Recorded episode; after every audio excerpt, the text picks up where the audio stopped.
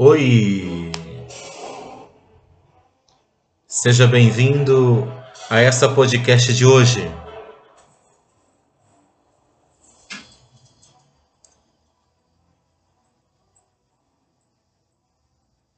Aqui é Marcos Arneiro para mais uma podcast deste dia. Hoje nós estamos com ênfase total emocional. Sabe por quê, meus queridos?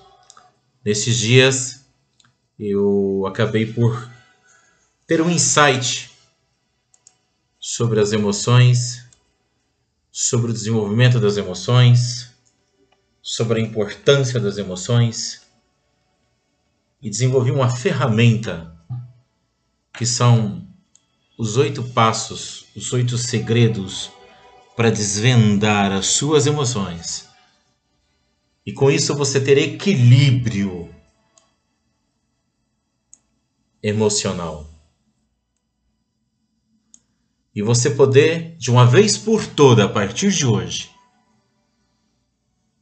ser dono de si mesmo, ser senhor das suas emoções e ultrapassar essa barreira, esse muro, essa divisão que está entre você e o seu sucesso, você e o seu desenvolvimento, você e o seu potencial, você e a sua força você e a garra, a vontade e o ímpeto que você tem de vencer. Você que até hoje tem se questionado muito, por quê? Por que, que eu não faço? Por que, que eu não consigo? Por que, que eu não alcanço? Pois bem, a gente vai desvendar isso em oito segredos. Só oito. São oito movimentos que você vai fazer dentro de você e que vai dar um grande salto emocional. Você vai descobrir uma força, você vai usar dessa força, você vai se empoderar nela e nunca mais vai ser o mesmo. Vai ser incrível.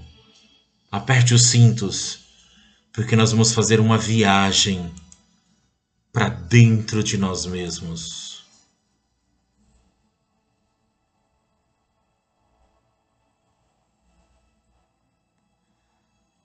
nos cantos mais remotos da sua mente, do seu coração, nos lugares mais obscuros aonde você esconde seus medos, suas ansiedades, suas intrigas, suas preocupações, suas fadigas.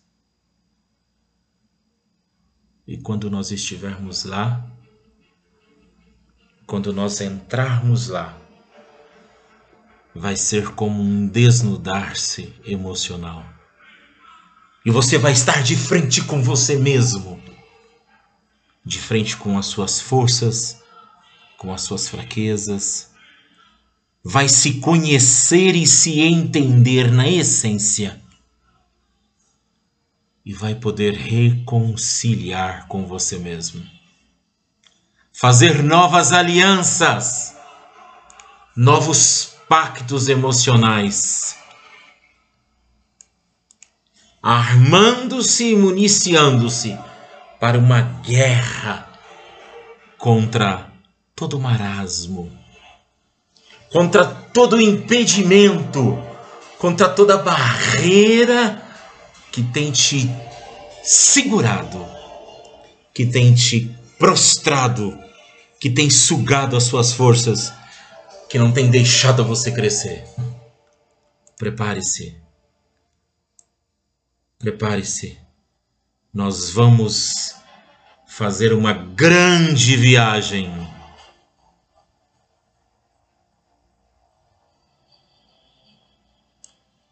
Mergulhe dentro de você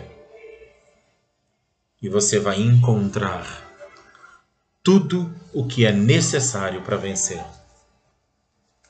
Ferramentas que já estão contidas dentro de você e que te farão ser alguém melhor, maior, sábio, equilibrado e poderoso para alcançar a plenitude do seu equilíbrio emocional.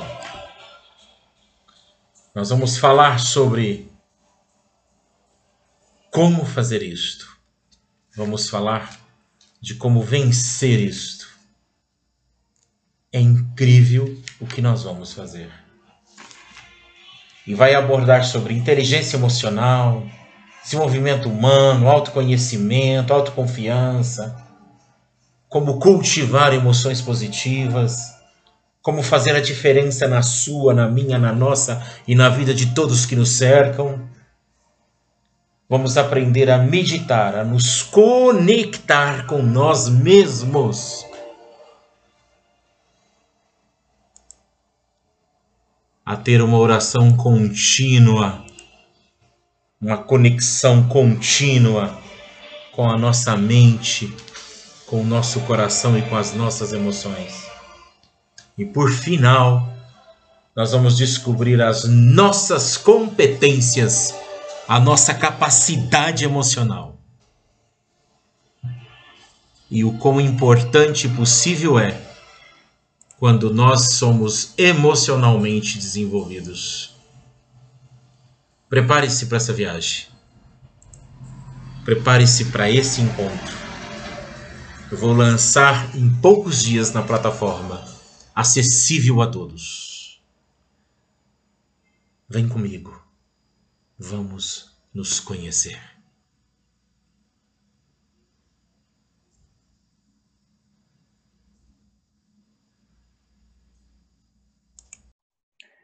Bom dia, tudo bom?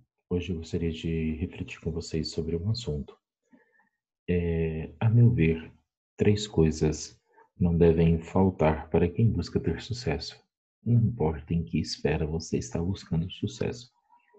Seja no casamento, seja na sua relação espiritual, na igreja que você pertence, no trabalho, na profissão, na formação, na família, porque nós nos realizamos. Sucesso é consequência de realização. Quando você se sente realizado, você se sente uma pessoa de sucesso. Isso não quer dizer que você seja uma pessoa que tem muito dinheiro na conta bancária, que você tem muitos bens, que você tem muito patrimônio. Significa que você está realizado, que você se realizou como pessoa, como indivíduo, como esposo, como marido, como par, né? vamos falar assim, como par conjugal. Você se realizou como pertencente a um grupo, a uma entidade, a uma família, a uma religião, a uma empresa. Você se sente realizado. Ali você se encontrou. Bom, para mim existem três coisas que idealizam esse caminho do sucesso. Eu vou falar das três coisas agora, que para mim são bases, são pilares indispensáveis para se ter sucesso. Né? Primeiro, saber com que se comprometer. Mais do que palavras são os compromissos. Não existe nada que é realizável sem que seja execuível. Não adianta você se comprometer com algo que você não vai poder cumprir. E não adianta você se comprometer com algo que você sabe que não se cumprirá. Não adianta você se comprometer com uma proposta de trabalho da qual você sabe que ela não será efetiva. Não adianta você se comprometer com a seriedade de um relacionamento que você sabe que não pode cumprir. Ou com exigências que te maltratam no relacionamento. Vou dar exemplos em todas as esferas. No relacionamento, as pessoas, quando falam isso, elas pensam de cumplicidade e de fidelidade. Isso faz parte do relacionamento, eu não estou me referindo a isso. Estou me referindo a coisas das quais as pessoas tomam como regra ou como, como consequência de, de fidelidade. Ah, ele, eu tenho que acessar o celular dele porque senão eu não confio nele. Às vezes a pessoa aceita isso no princípio, mas no final isso vai dar problema. Fidelidade vem da consequência da concepção de crédito, de conhecimento, de respeito e de acreditar. Se você precisa revisar o celular dessa pessoa para se sentir seguro no relacionamento, você não tem segurança no seu relacionamento. Mas isso é um problema seu, estou te dando exemplos. É, isso no trabalho, não adianta você saber, a pessoa te pede, te cobra um projeto de uma coisa que você não tem mais como fazer. Você já está atolado de serviço, atolado de responsabilidade, atolado de compromisso. E você se compromete a fazer mais esse. Quando? No tempo, não sei, de madrugada, à noite, você já não tem mais tempo. E você, muitas das vezes as pessoas fazem isso pensando assim: "Ah, Marcos, mas se eu não fazer, se eu não aceitar, se eu não falar, é melhor eu aceitar e depois eu postergar isto do que eu não aceitar e ficar passando a imagem de que eu não quero fazer, de que eu sou preguiçoso ou de que outras coisas. As pessoas idealizam milhares de coisas, menos a verdade. Quando você se compromete em fazer uma, duas, três, quatro, cinco, seis, oito, dez, vinte coisas e não consegue fazer nenhuma, você deixa de ser o cara comprometido, você deixa de ser a moça que tem vontade de fazer as coisas e passa a ser a pessoa irresponsável que nada faz, que tudo que pega para fazer não consegue fazer. Beleza? Bom, então a gente entendeu alguns exemplos da parte 1. Vamos falar da parte 2. São três coisas. Segunda coisa, respeitar a si, a seus valores temos mais patrimônio intrínseco emocional do que, do que em contas bancárias. Existe mais valor, mais patrimônio dentro de nós em emoção, em amor, em sentimento, em verdade, em lealdade, em espiritualidade, em família. Não importa, são várias esferas. Tem muito tem muito. Eu conheço pessoas que têm valores incríveis, que fazem parte da história e da lembrança da minha vida, a continuidade dela. Eu posso citar nomes e pecar em outros, mas tem nas minhas tias, nos meus tios, tem no meu pai, que já dorme, na minha mãe, tem nos meus, nos meus irmãos, na minha irmã, nos meus sobrinhos, tem nos meus amigos, tem nos meus primos, tem pessoas que eu admiro, que são admiráveis pelo valor, pelo patrimônio intrínseco que elas possuem pela dignidade, pelo caráter, pela hombridade. E isto é importante. É nisto que as pessoas devem envolver-se mais. Respeitar a si e aos seus valores intrínsecos. Quando nós olhamos para alguém, porque quando você passa a respeitar os seus valores, você passa a respeitar os valores dos outros. Aí você olha para Joaninha e fala: "Ah, mas ela é chata". Tudo bem. Isso é um ponto. E os outros pontos quais são? O que que ela tem de bom? porque a gente tem que conviver com as duas coisas. Mas quando pesar mais na balança, o bom tem que pesar mais. Me entendeu? E a terceira é doar-se. O ato de doar. Doar-se a si, ao próximo e aos seus propósitos. Por quê? Porque nós somos seres relacionais. Nós somos seres relacionais, nós dependemos de relacionamentos, nós precisamos de relacionamentos. Então, primeira, primeira efetiva relação deve ser com nós mesmos, a primeira e efetiva relação. Se nós não nos relacionamos bem com nós mesmos, probabilidade de 99% de nós não nos relacionarmos bem com ninguém. Então, quando você encontra alguém que é intragável, ele está sendo intragável com ele mesmo primeiro. É com ela mesma primeiro que ela está sendo intragável é contra ela mesma que ela está, ela tem se, se sentido mal como ser humano e não se sente capaz de ser um bom ser humano com ninguém. Então, a primeira coisa é aí, é ser, é ser primeiro com você mesmo. Como? Honrando e respeitando a sua história. Todos nós temos história. Todos nós temos uma história. Quando você ver alguém, quando você olhar alguém, quando você encontrar alguém, tenta primeiro conhecer a história dela. Ouve, aprende com a história dela porque a história dela vai contar muito dela mesma e vai dizer o porquê das suas ações, das suas reações, das suas atitudes. Tenta não julgar, honrar e respeitar. Honra se dá a quem acredita. Olha, eu acredito na sua história. E respeito é eu entendo você dentro da sua história. Agora eu começo a entender as suas atitudes. Agora eu começo a entender por que, que você se comporta assim. Porque eu conheci. Agora eu honro e respeito a sua história. Esse é o princípio. Um. Segundo princípio, Consciência. Você precisa ter consciência. Estou falando de você, para a sua relação com você mesmo. Consciência. Existe um ciclo. Existe um ciclo inconsequente de inconsciência. O ciclo inconsequente de inconsciência, ele é, ele é dado ao que nós nós temos os nossos erros, porém nós temos nós temos inconsciência. Nós não nos percebemos, nós não acreditamos, nós não sentimos, nós não vemos, então não existe erro porque a gente não percebe o erro. Né? Então é mais ou menos por aí. A pessoa ele é inconsciente, ele é inconsequente, ele não, ele não acredita que o mundo dele está errado e que o que ele está fazendo está errado. E acredite, não está errado porque ele não consegue ver o erro, então acabou. Ele não vai achar que isso é errado. E quando ele for passar para o segundo estágio, porque esse estágio, tanto da consciência como da inconsequência, ele tem três níveis. O primeiro é o do erro. Então, no ambiente do erro, ele não tem consciência disso. Ele é inconsciente. Se ele é inconsciente, ele é inconsequente. Inconsequente faz e não percebe o que está fazendo. Humilha, chateia, é grosso, fala mal dos outros, fofoca, fuxica, quer saber mal da vida de todo mundo. É inconsciência, é inconsequência. Porque ninguém que pensa um pouco e que preza um pouco gostaria de passar o dia inteiro, a vida inteira, preocupado com o problema dos outros alheios. Quando a pessoa faz isso, ela está tão inconsciente, tão inconsequente, que ela não vê nada bom em lugar nenhum. Então ela fica caçando trabalha de foceiro, fica caçando as merdas da vida dos outros para poder, não sei, viver com isso, falar para os outros. Quando na verdade a gente sabe é que ela está numa situação tão ruim na vida dela que ela fica tentando se justificar olhando o ruim dos outros. Você, não, mas ela é isso. Ah, mas ele é aqui, como se ela estivesse se justificando. Para ela mesma, eu não estou bem, mas fulano está mal assim. Ah, eu não estou bem, mas ciclano está mal assim. Não, eu, eu, eu, tenho essa, eu não tenho essa qualidade, mas fulana também não tem aquela. Não entenderam? Quando você passa para o segundo nível da, da, da, inconsequência, que é a inconsciência, né? Desculpa, quando você passa para o segundo nível da inconsciência, sendo inconsequente, o segundo nível é o nível da culpa. Incrível, você vai identificar isso agora. Todas as pessoas inconscientes que têm atitudes inconsequentes existem culpados para tudo, menos eles. Foi o governo, o plano, o patrão, a amiga, o marido, todo mundo é culpado dos erros deles, menos eles. Aí eles dizem assim, aí eles assumem, olha como é. Não, realmente eu fui grosso com você. Só que você não entendeu o que, que aconteceu. Você não entendeu o que, que você fez comigo para que eu fosse grosso. Como que se assim fosse direito. Entendeu? Então, eu só fiz esse erro porque você me forçou a errar. Não, eu só fiz esse erro porque o governo. É a pessoa falar que, que rouba porque não tem oportunidade de trabalho. Né? Aí você encontra uma criança vendendo gelo na rua ele criou uma oportunidade de trabalho. Ele podia roubar também, mas ele achou melhor em sacar água, pôr para gelar e vender o gelinho. Então, essa é a diferença. Beleza?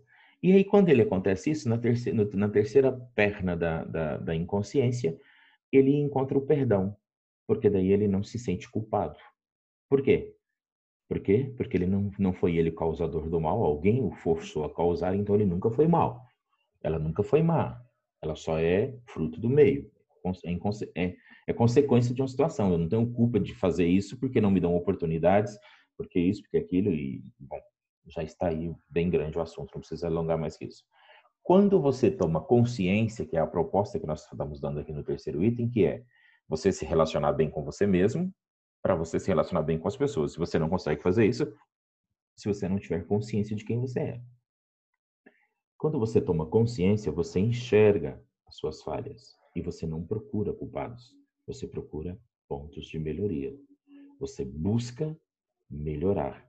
E lá no perdão, no terceiro item, que é do perdão, você passa a não errar mais, você evolui. Aí você se torna uma pessoa consciente e evolutiva, que é diferente das pessoas inconscientes e inconsequentes. Gente, um monte de coisa que é inconsciência e é inconsequência. Vício, Todo mundo que tem vício, seja de bebida, de droga, de cigarro, vício, tudo que for vício é um ato inconsciente, inconsequente, de uma fragilidade. Você está fugindo da realidade, buscando no vício completar algo que você tem dentro de você. E só você não está enxergando. Se você fizer um clique, se você acordar, você vai entender isso.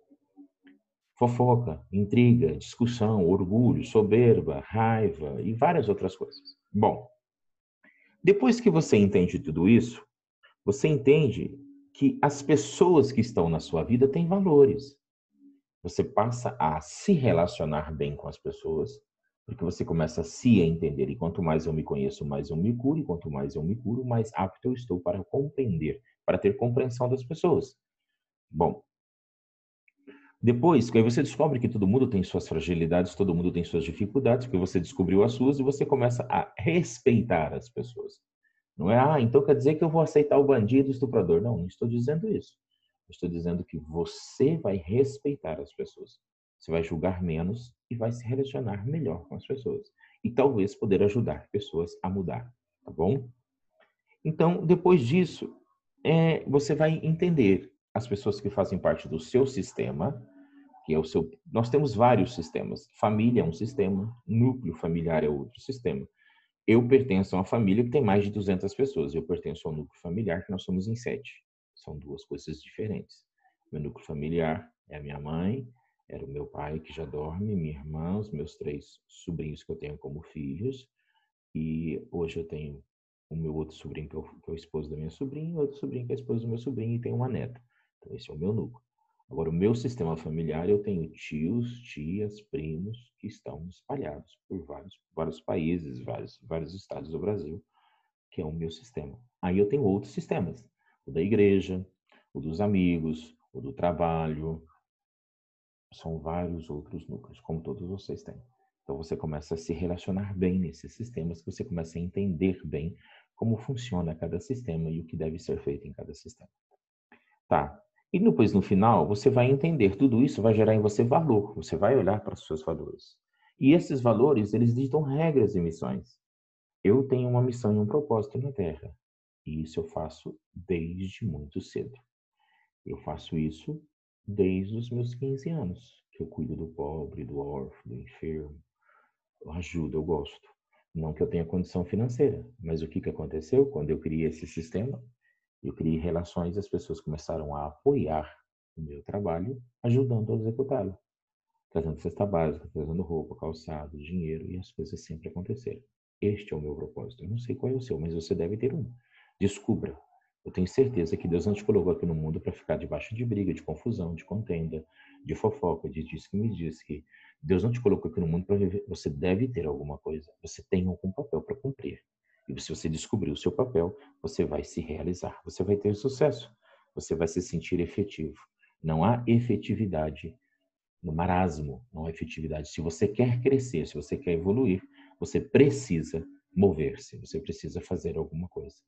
Boa, boa, despropositada, boa, de valor e caráter bom. Tá bom? Então, era isso que eu queria dizer. Essa é uma das pequenas coisas que a gente vai tratar hoje, que eu estou tratando com você, sobre três coisas que são indispensáveis na minha concepção, Marcos Arneiro, coach, de que se possa ter sucesso. Eu acredito nisto, que não há sucesso se essas três coisas não forem bem alicerçadas, tá bom? Qualquer coisa, conversa comigo, me procura no Instagram, arneiromarcos, tá bom? Fica com Deus, tchau, tchau. Sucesso, tenha sucesso.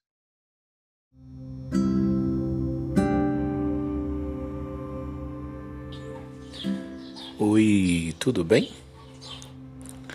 Aqui é Marcos Arneiro para mais um momento de coach com vocês. E eu gostaria de conversar agora nesse podcast um pouco sobre Emoções. O que são?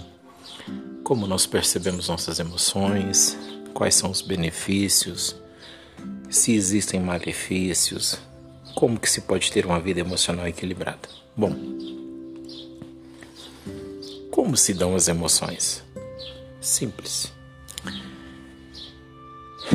Nos pertence a nós os nossos sentimentos e as nossas percepções de valores. Toda pessoa, todo indivíduo, todo ser humano, ele é dotado de valores, de coisas nas quais ele acredita, de coisas, de coisas nas quais ele percebe, ele sente e ele valoriza como importante na sua vida, na ação, na geração e formação dos seus conceitos. Para que, que servem os nossos valores? Os nossos valores são as fontes de energia nas quais formam, constituem nossos pensamentos, nossos sentimentos, nossas percepções da vida, nossa percepção das pessoas, nossas expectativas, nossas realizações, nossas frustrações nossas decepções ou nossas conquistas geram uma cadeia, uma cadeia energética e espiritual de valores, de pequenas regras, observações, limitações.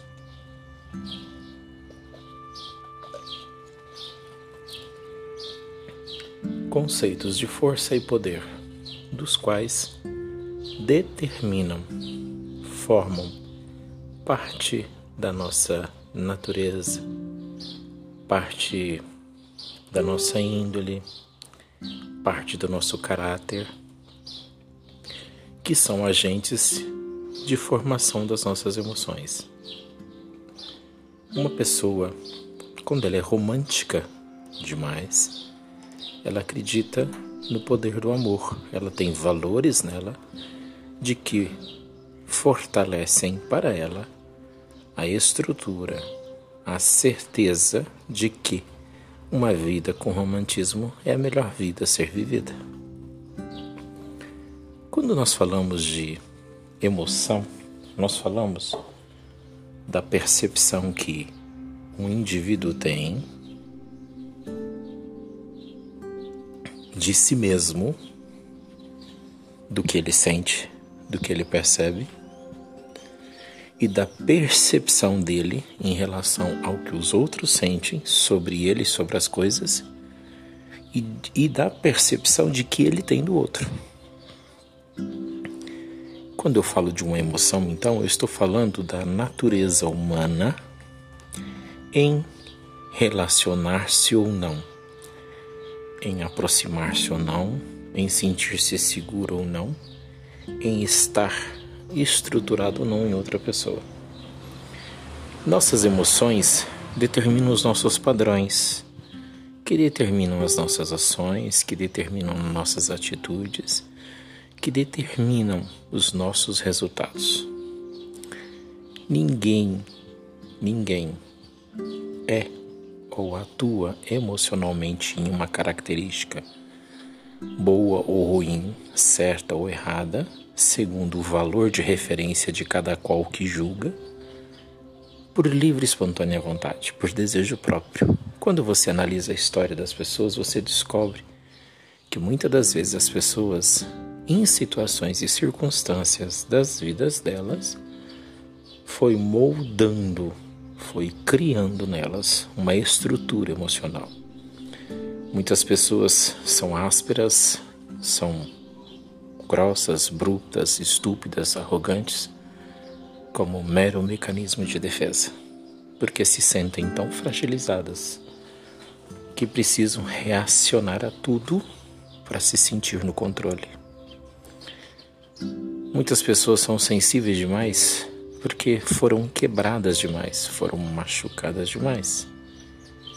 Então, o que define as nossas emoções tem mais a ver com as nossas experiências, com a nossa experimentação de vida, pelo nosso processo de erros e acertos, de bem e mal, de certo e errado, pelos nossos valores que são constituídos. Tem coisas que nós herdamos da nossa família, da nossa genética, da nossa cultura, da nossa religião, da nossa intelectualidade, da nossa formação, da nossa percepção, somado tudo isso com as nossas experiências dentro de um filtro de percepção que tem a ver com a verdade individual de cada um. Não é a verdade de que certo é errado, matar é certo, não, não é isso a verdade de cada um sobre cada sentimento que ela percebe, que ela sente e que ela vive. Gera, sim, seu núcleo emocional, que é propício a estar ou não em harmonia, a estar ou não em equilíbrio. Vai depender de como essa pessoa socializa, de quais níveis de interferência do meio, do mundo, do universo, do qual ela pertence, do núcleo do sistema qual ela faz parte, interfira ou não. As nossas emoções, ao final, depois de tudo isso, tem muito a ver com aquilo que nós nos permitimos sentir, com aquilo que nós nos permitimos viver, experimentar, sofrer aprender, crescer, evoluir e controlar. Não existe uma receita de perfeição. Não existe uma metodologia de concepção da perfeição emocional. Mas existem muitos conceitos que podem trabalhar para você. Fatores de equilíbrio nos quais você pode buscar harmonizar, conhecer, compreender melhor a si mesmo. Depois existe uma máxima: quanto mais você conhece de si mesmo, mais possível é que você se cure. Lembre-se disso, antes de tudo.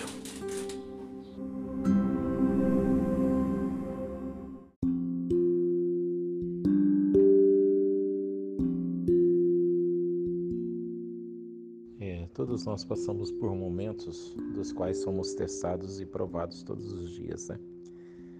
E o interessante é que nós tenhamos consciência de que nós não somos perfeitos e que nós não somos ainda, né, perfeitos.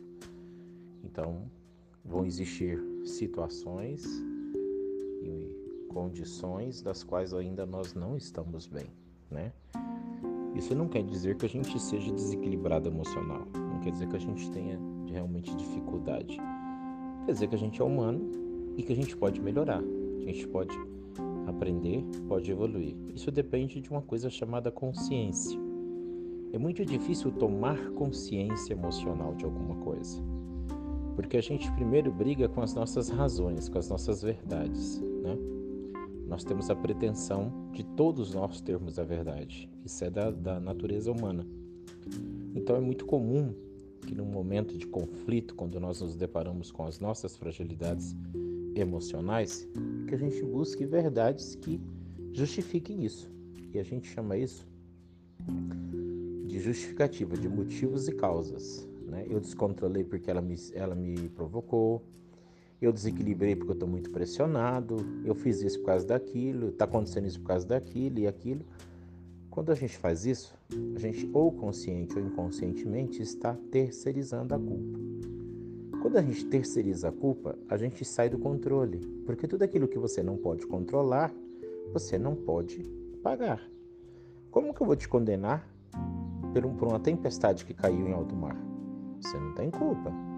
Como que eu vou te condenar por um terremoto que derrubou a sua casa? Você não tem culpa. Agora, se você construiu a sua casa na beira do monte, num local de perigo, e der uma chuva e a água levar a tua casa, a chuva e a água não foram culpadas. Quando você foi construir a sua casa, você construiu ela num terreno perigoso. Essa é a diferença. O nosso cérebro tenta confundir nós. Por quê? Porque assumir a nossa falha, o nosso fracasso, é fatal.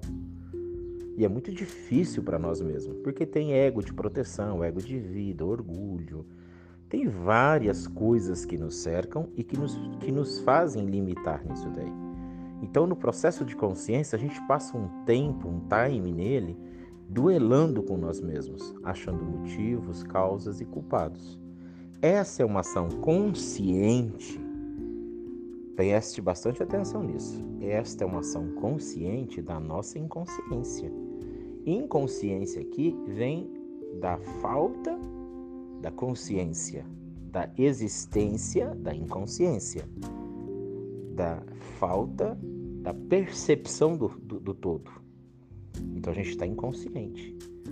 E aí a gente está inconsciente e nessa ação consciente nossa de inconsciência, movida pelo nosso ego de proteção, nós pura e simplesmente achamos causas, motivos e efeitos. Quando a gente faz isso, acontece um salto muito grande dentro de nós para baixo, não é para cima. Ruim. A gente não é culpado. Porque que culpa tenho eu se a chuva veio e levou minha casa? Porque eu me esqueço de falar para mim mesmo quando eu me julgo, mas eu construí a minha casa onde? O problema não é a chuva levar a minha casa, é onde eu edifiquei a minha casa. Então, aonde você edifica isso? São os valores. A edificação emocional é, é os valores. Aonde você estrutura suas, suas emoções? Em quais estruturas você constrói isso? Em cima de quais são as verdades? Porque o pior é que cada um tem as suas verdades. Verdade não é absoluta. Verdade é uma percepção de cada um sobre aquilo. Por isso que 10 pessoas olham para um objeto e vê 10 coisas diferentes. Por isso que 10 pessoas fazem a mesma receita e cada um tem um bolo diferente. Por isso que 10 pessoas escutam uma pregação e entendem diferente. Por isso que 10 pessoas leem um livro e interpretam ele diferente. Por isso que 10 pessoas vão escutar esse áudio e vão entender ele diferente, pela sua percepção de verdade sobre aquilo que lhe participa. Então é muito difícil. No momento desse de inconsciência, a gente não se pergunta, mas onde foi que eu construí a minha casa? A gente pergunta, a gente vai fazer assim na ação do exemplo aqui, da metáfora é ah, puxa, que vida triste. Nossa, eu sofro mesmo. Nossa, eu vivo desastre. Eu vivo muitos fracassos por causa do desastre. Nem a natureza me perdoa. Ai, Deus não me abençoa. Ai, o mundo conspira contra mim. Mas eu não paro para refletir para lá. Aonde que eu venho construindo a minha casa? E em cima de qual edificação, de qual estrutura? Isso tem a ver com valores. No que, que você acredita? Quais são as suas percepções de certo, de errado, de bom, de ruim, de, de feito, de não feito, de qualidade, de, de não qualidade? Quais são os seus valores?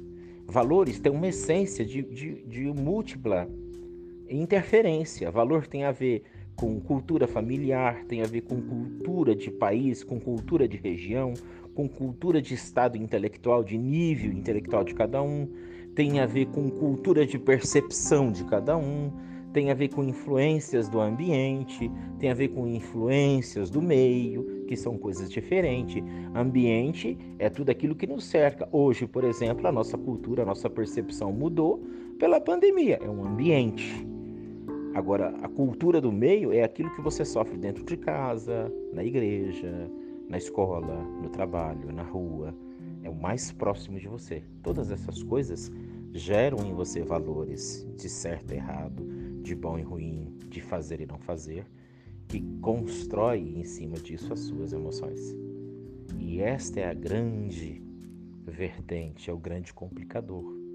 Porque muitas das vezes nós consolidamos a nossa vida em terreno ruim, íngrede, perigoso, nós construímos, nós nos edificamos, nós nos estruturamos emocionalmente em cima de valores que não têm estrutura para suportar, em cima de percepções, de ações, de juízos de verdade que não têm estrutura para suportar.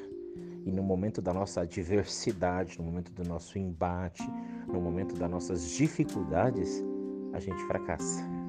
E fracassa bonito. Por quê? porque tem a ver com estrutura. Emoção ninguém tem. Ninguém é perfeito. O único ser que teve a emoção qualificada perfeita é Jesus Cristo. Todos nós estamos aparelhados em bons e ruins, mais ou menos em alguma coisa. Mas nós podemos melhorar se nós nos estruturamos, se, nós estruturarmos a nossa paz em cima de um valor que realmente, a hora que precisa, porque você sabe quanto, quando você quando você vai ter certeza de que você emocionalmente está bom, não é agora se a sua conta tiver um milhão de reais, se a sua casa estiver tudo bem, se tiver saúde, se estiver tudo bem. Isso aí não coopere nem corrobora para você ter equilíbrio emocional. Equilíbrio emocional a gente tem que ter no momento que precisa. Como é que eu sei que eu tenho paz? Quando eu estiver num momento de guerra. Como é que eu sei que eu tenho tranquilidade? Quando tudo cooperar e corroborar para mim perder ela. E aí a gente tem que ver resiliência, que é uma outra questão. Porque eu posso perder a paz? Posso, mas quanto tempo demora para voltar para a paz? A minha resiliência, a minha resignificação. Isso gera equilíbrio emocional. Bom, esse assunto é extenso. Eu já falei oito minutos aqui e a gente volta a falar dele em outros momentos, tá? Para quem não sabe, meu nome é Marcos Arneiro. Eu sou coach e quem quiser me seguir no meu Instagram, arroba Arneiro Marcos. Beijo, fica com Deus.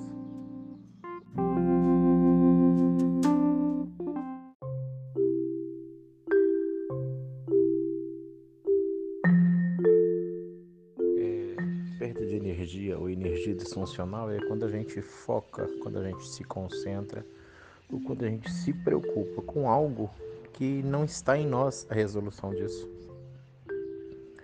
Não está em nós a ação um meio, um mecanismo ou a ferramenta para a dissolução do problema. A gente só perde energia, tempo e não consegue fazer com que isso seja positivo em alguma coisa. Na verdade é neutro, né? no campo neutral. Não é nem positivo nem negativo, porque não influencia para nada. E muitas das vezes a gente perde horas e horas do dia, da vida, com coisas assim, que não vão dar resultado, que não interferem, não somam em nada, não multiplicam em nada, não adicionam nada, não nos constroem nada, simplesmente não corroboram em nada para nós mesmos. São energias disfuncionais. Né? É energia sem foco ou perca de foco na energia. É gasto. É a mesma coisa que você vai no mercado cedo, compra uma laranja. Vai meio-dia, compra o café. Volta de tarde, compra o pão e o leite. Mais ou menos isso.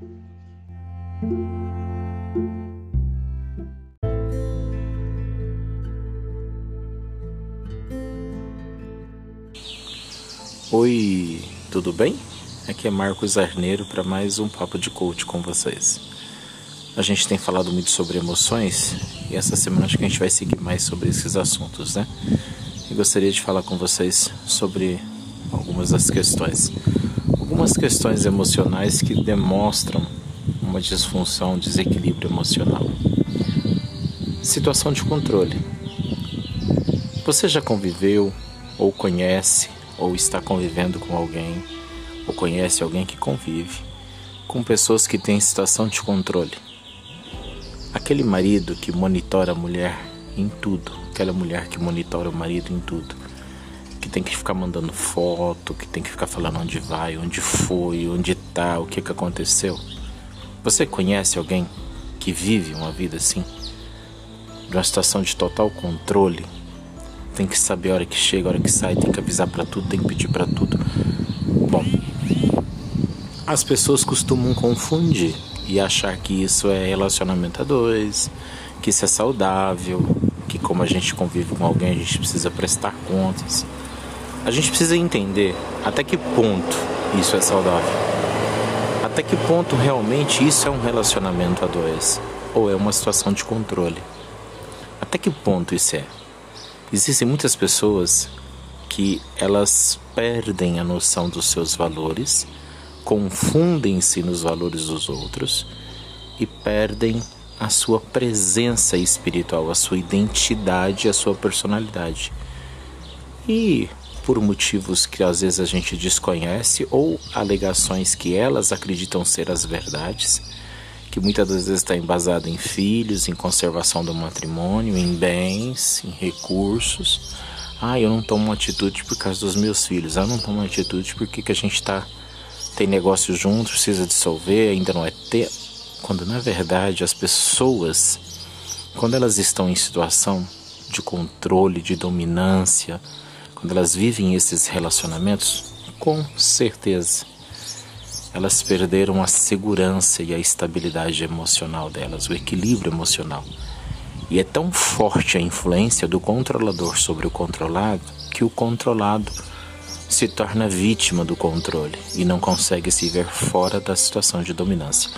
Para vocês entenderem, é a mesma coisa de um leão que pesa 3, 4 toneladas, desculpa, de um elefante que pesa 3, 4 toneladas e que depois de muito tempo no cárcere, na prisão, você amarra uma corda e põe ela numa cadeira e o elefante não se move mais, porque ele se sente preso à corda, não à cadeira.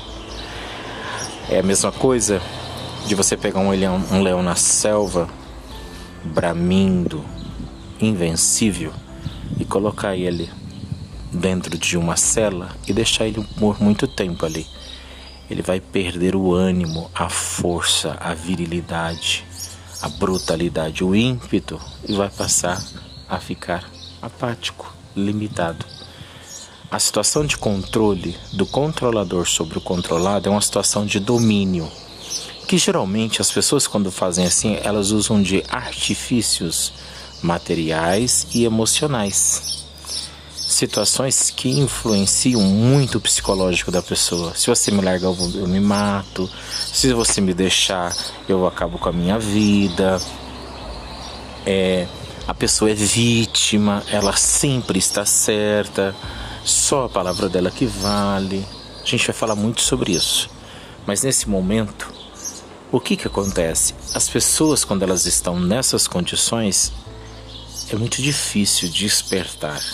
Mas quando ocorre o despertar e quando realmente acontece e quando a pessoa desperta emocionalmente dessa situação de controle, ela começa um processo de libertação. Ela vai se libertar dessa situação. Ela vai se livrar deste controle, deste domínio. E as pessoas assustam. E é muito perigoso, porque o controlador, quando ele sente que ele perde o domínio sobre o controlado, ele pode ter atitudes agressivas, não só em palavras, não só em gestos, mas agressivas mesmo, de descontrole, de poder causar dano físico à integridade física do controlado. São situações emocionais, são situações de origem emocional Muitas pessoas atribuem isso a situações psíquicas, a situações psicológicas ou neuropáticas, dizendo assim: ah, ele, ele é assim controlador porque ele tem problema. Aí as pessoas começam a arrumar nome e títulos para os desarranjos, para os desequilíbrios emocionais uns dos outros.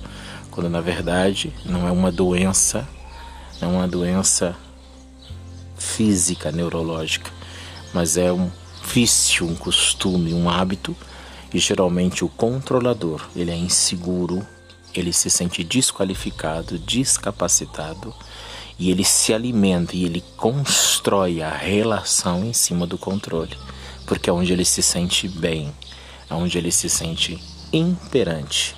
E vou dizer mais: geralmente o perfil dessas pessoas são pessoas que sofreram abusos, que sofreram diversos tipos de abusos físico, íntegro, sexual, psicológico, emocional e não conseguem viver uma situação se não fora do controle.